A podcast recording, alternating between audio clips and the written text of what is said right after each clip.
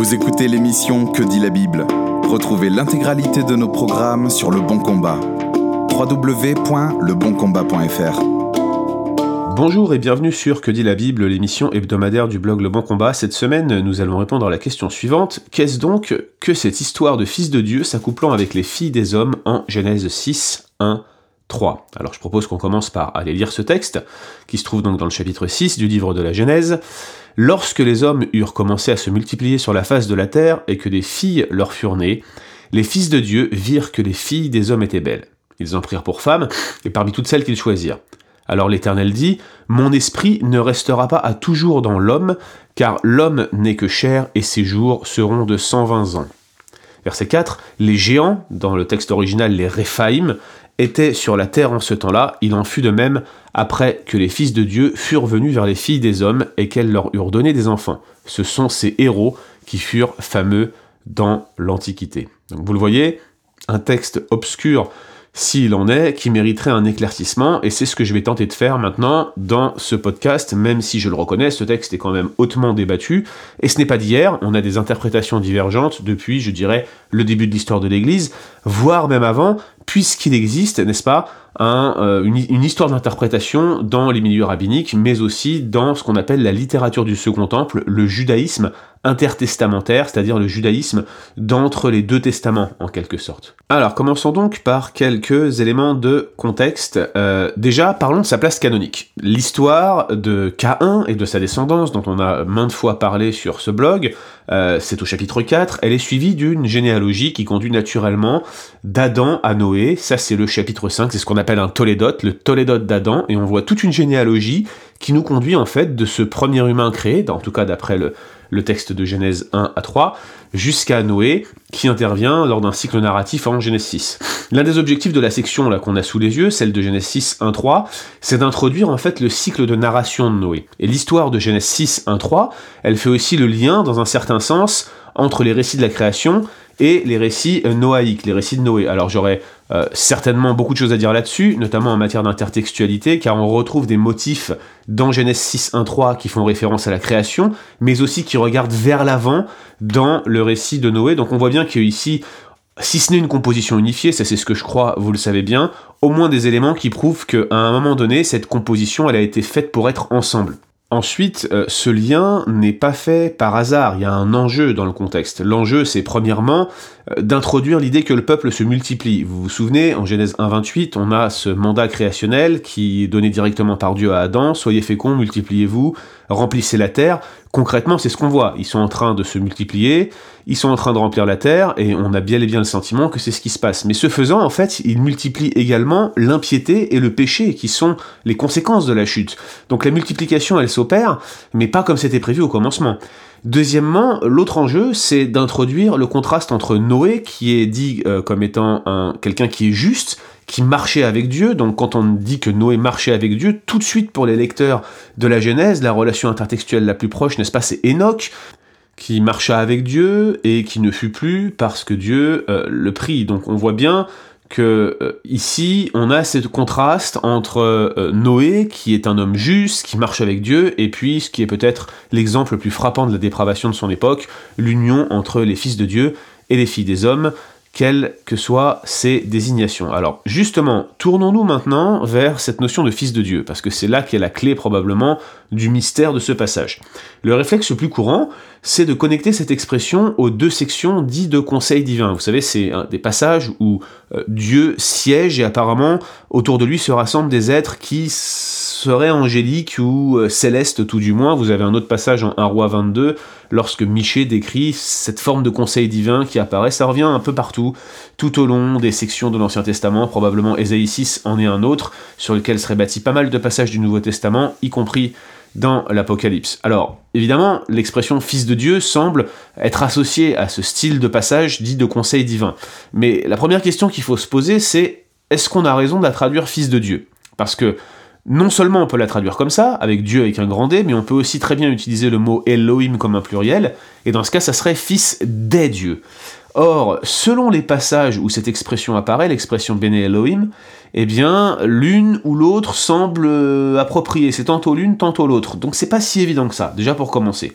Ensuite, S'il est vrai que dans le psaume 29.1 ou dans Job 1.6, elle se réfère à apparemment des créatures célestes, des créatures angéliques, eh bien, euh, elle désigne aussi le roi David dans 2 Samuel 7.14, dans le psaume 2.7, c'est probablement lui qui est encore en vue, en tout cas euh, dans le sens premier, et, même Israël, en fait, dans son ensemble, est désigné comme fils de Dieu. Regardez Exode 4.22, si vous avez une Bible chez vous, regardez Deutéronome 14.1. Donc on voit bien que c'est pas aussi simple, on peut pas simplement régler le problème en appelant Job comme un juge de paix, ça ne suffit pas, il nous faut des éléments supplémentaires, et c'est pour cela que les principales interprétations ont été divergentes globalement dans l'histoire de l'Église. Ces principales interprétations sont au nombre de trois. Il y a celle des anges, il y a celle des rois des temps anciens, et il y a celle dite de la lignée de Seth. Alors commençons par la première, celle de l'interprétation des anges. Elle est majoritaire aujourd'hui parmi les spécialistes, et on estime souvent que la littérature du Second Temple, alors j'entends par là tous les livres, je vous le disais, intertestamentaires, tout ce qui est euh, Premier Enoch, le livre des Jubilés, mais aussi la traduction de la Septante, la version de la Septante, euh, également certains documents issus des manuscrits de la communauté de la mer morte, et puis même dans une certaine mesure philo, tous ces gens-là adoptaient cette approche. C'est une estimation qui est globale, elle est rarement contesté. Moi-même, je suis prudent, mais globalement, je serais prêt éventuellement à l'accepter jusqu'à un certain point. Elle est souvent appliquée ensuite à Psaume 2, euh, pardon, Psaume 2, 2 Pierre 2, 4 ou Jude 6, 7. On invoque aussi parfois le fait que des parallèles existent euh, dans la littérature ougaritique et que les membres du panthéon divin dans, le panthéon ougaritique eh bien, étaient appelés euh, fils de Dieu. La deuxième interprétation, c'est l'interprétation dite royale. Celle-ci s'appuie essentiellement sur les passages que j'ai cités, hein, euh, qui, sont ceux de, David appelé fils de Dieu, mais surtout, avant toute chose, elle s'appuie sur un présupposé. Ce présupposé, qui me semble quand même pertinent, c'est que l'idée des anges euh, qui peuvent s'unir sexuellement est étrangère au texte biblique.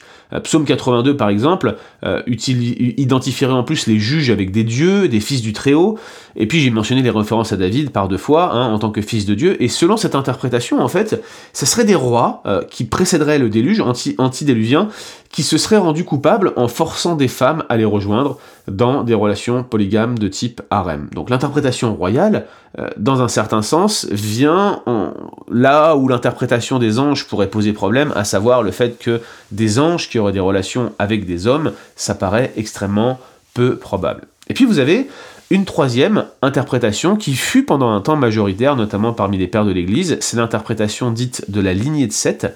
Elle a perdu en popularité alors qu'elle a été pendant longtemps la top interprétation chrétienne, celle qui était l'interprétation par excellence.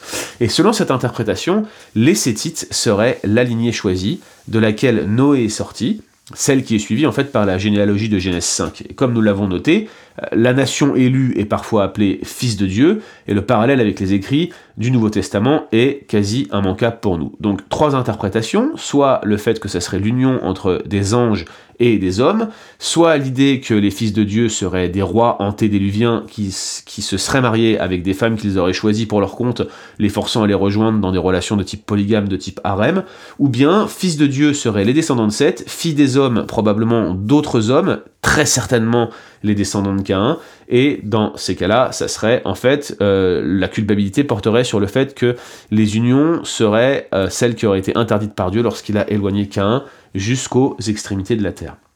D'autres suggestions, bien sûr, ont été avancées, comme une polémique contre des cultes cananéens à la fertilité.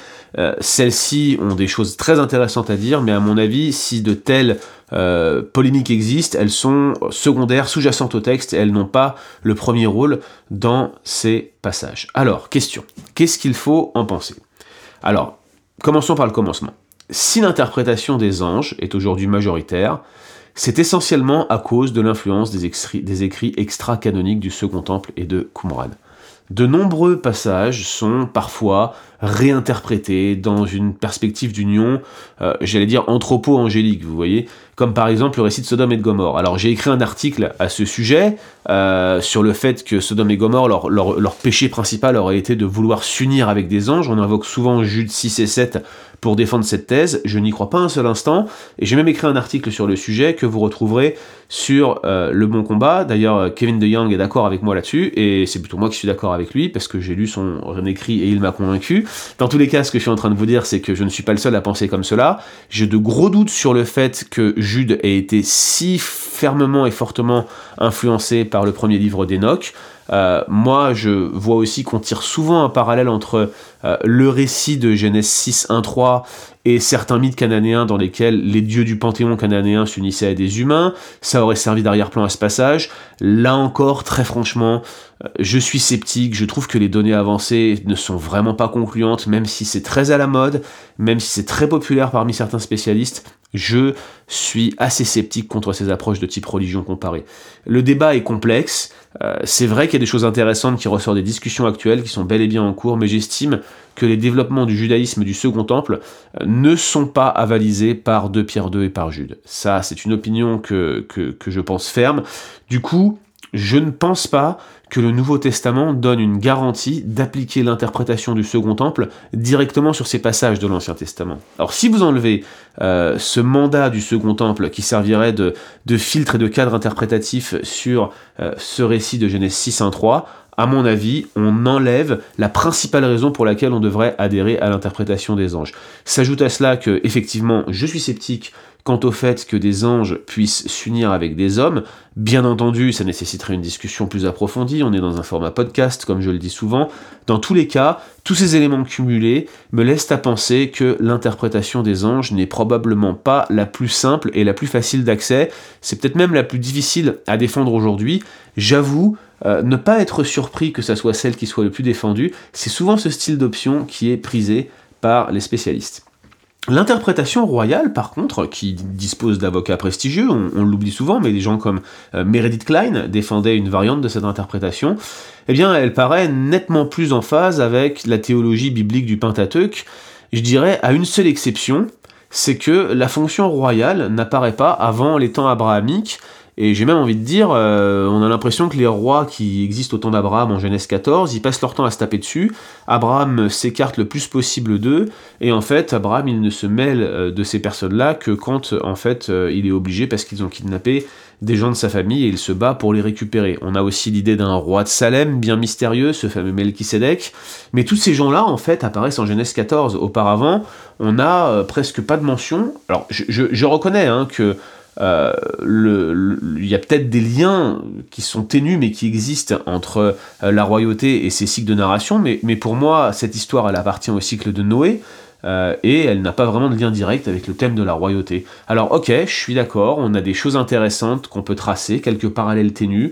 Ok, le, les lecteurs du Pentateuque, qui étaient probablement, je le répète, hein, de mon point de vue, en partie Israël dans le désert, en partie Israël rentrant en Canaan, euh, ils avaient une notion de ce qu'était un roi, ils envoyaient dans les peuples qui les entouraient, ça avait du sens pour eux. Mais là encore, j'estime qu'il y a une, forme de, de, lecture en arrière, si vous voulez. On, essaie de, de, voir ce qui avait lieu après en termes de, de perspective royale des, fils de Dieu, on parlait de David tout à l'heure, et on l'applique à rebours en quelque sorte, comme si les textes qui sembleraient dans l'histoire de la rédemption en tout cas plus anciens que des textes royaux euh, pouvaient être euh, réinterprétés dans ce sens-là. Pour moi, il y, a un phénomène d'interprétation similaire entre appliquer les récits du Second Temple et, et s'en servir comme d'un filtre interprétatif sur ce récit de Genèse 6. C'est la même chose quand on utilise des récits à tendance royale euh, des récits qui sont, euh, je dirais, on appelle ça des Zion narratives, je ne sais même pas comment on peut, on peut utiliser ça en français, mais c'est toute une tradition euh, qui est liée autour de la ville de Jérusalem et à, Sion. On a l'impression que c'est un peu elle qui est appliquée sur la lecture des textes de la Genèse. Personnellement, ce genre d'approche et d'herméneutique ne me convient pas. Du coup, il nous reste l'interprétation sétite. Et vous me voyez arriver avec mes gros sabots. effectivement, c'est celle à laquelle j'adhère. Je vais vous expliquer pourquoi. De mon point de vue déjà, elle est surtout rejetée parce qu'elle privilégie une lecture narrativiste, c'est-à-dire elle met en avant l'unité littéraire qui est constituée par Genèse 1.11. Aujourd'hui, la plupart des spécialistes critiques nient que Genèse 1.11 euh, doit être interprété comme un tout narratif. Finalement, il n'y a guère que ceux qui ont ce qu'on appelle l'approche canonique, euh, qui est plutôt celle à laquelle j'adhère, qui lisent ce texte comme une unité littéraire, qui vont avoir une approche où on va privilégier la narration et l'unité entre les différentes sections, à savoir création, Noé, jusqu'au récit de Babel. Vous voyez c'est extrêmement rare aujourd'hui parmi les spécialistes critiques, ils ont tendance à lire le texte de manière atomisée, notamment quand on est dans ce passage de Genèse 1.11. Pour ma part, je fais partie des quelques irréductibles qui pensent qu'il est encore euh, possible de voir Genèse 1.11 comme une narration unifiée, de sorte que ce qui est avant Genèse 6.1.3 et ce qui est après Genèse 6.1.3 reste le contexte prioritaire par lequel on peut comprendre ce qui se passe en Genèse 6.1.3, et je pense même que euh, cette narration unifiée de Genèse 1.11 était donné à des lecteurs bien identifiés, je vous l'ai dit tout à l'heure, Israël dans le désert, mais aussi la deuxième génération d'Israélites qui rentrait en Canaan, et que ces gens-là avaient le moyen et des codes précis pour savoir exactement de quoi parlait ce passage. Or selon moi, les éléments d'explication sont avant tout à rechercher dans le contexte immédiat de ce passage, plutôt que dans d'éventuels éléments de comparaison euh, extra-bibliques ou plus tardifs dans l'histoire de la rédemption. Et nous avons dit que cette section, en fait, elle sert de pont entre les récits de la création et de la chute et euh, les récits dits du cycle de Noé. Or, qu'est-ce qu'on a juste avant cette narration de Genèse 6, 1, 3, qui sert là encore à établir ce lien entre la création et Noé? Eh bien, on a tout d'abord en Genèse 4 l'histoire de Cain et Abel, euh, Cain qui tue son frère, Cain qui est chassé, et là vous avez une courte généalogie de Cain euh, qui s'est éloigné au bout de la terre, et l'histoire de sa postérité et de tout ce qui se passe avec lui. Généralement, la postérité de Cain est vue d'une bien mauvaise manière. On voit que la polygamie émerge, et puis certains, certains arts qui, d'après certains, seraient décriés. On ne sait pas trop si c'est réellement le cas ou pas, mais en tout cas, la descendance de Cain semble être frappée euh, de la même malédiction que celle qui frappe Cain, à savoir son éloignement jusqu'au bout de la terre, vers l'est. Là encore, il y a toujours ce thème d'éloignement vers l'est. Quand Adam et Ève pêchent, ils sortent à l'est du jardin d'Éden. Quand Cain pêche, il s'éloigne encore plus à l'est. Ça, c'est ce qui se passe en Genèse 4. Et en Genèse 5, vous avez ce qu'on appelle le Tolédot, la généalogie, si on peut exprimer les choses ainsi, euh, d'Adam au travers de Seth, qui va conduire jusqu'à Noé. Si on regarde cet élément de contexte direct, ce qu'on se rend compte, c'est que juste avant ce récit d'union qui semble être rejeté et repoussé par Dieu, on a deux généalogies de deux lignées différentes, une que Dieu a éloignée loin de sa face, et l'autre qui est la lignée élue par laquelle la postérité promise en Genèse 3.15 est censée sortir.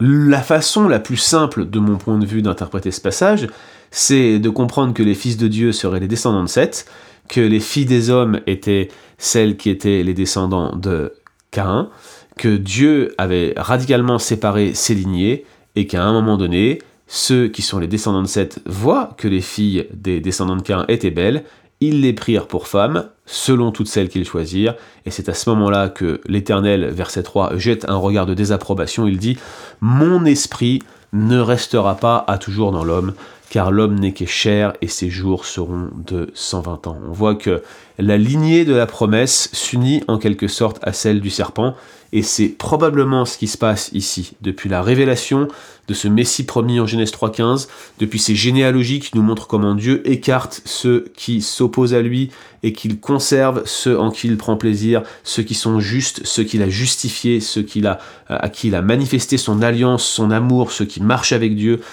Donc deux généalogies qui s'opposent entre elles, qui n'étaient pas censées se rejoindre à un moment donné et qui malheureusement en Genèse 6 se rejoignent, élément déclencheur, précurseur à la méchanceté qui frappe la terre et qui, dans un sens, vient précéder le déluge et explique pourquoi Dieu a simplement porté ses regards sur Noé, le seul juste qui restait. Alors, cette explication pour moi est la plus appropriée, elle tient compte du contexte immédiat, de la forme canonique du texte, mais, également pardon, d'éléments objectifs, comme celle de ces généalogies, qui, qui clairement ont pour but de montrer la lignée d'un genre humain qui s'écarte de Dieu et l'autre qui tente à rester la lignée élue par lequel la postérité souffrante va arriver, celle qui était promise en Genèse 3.15.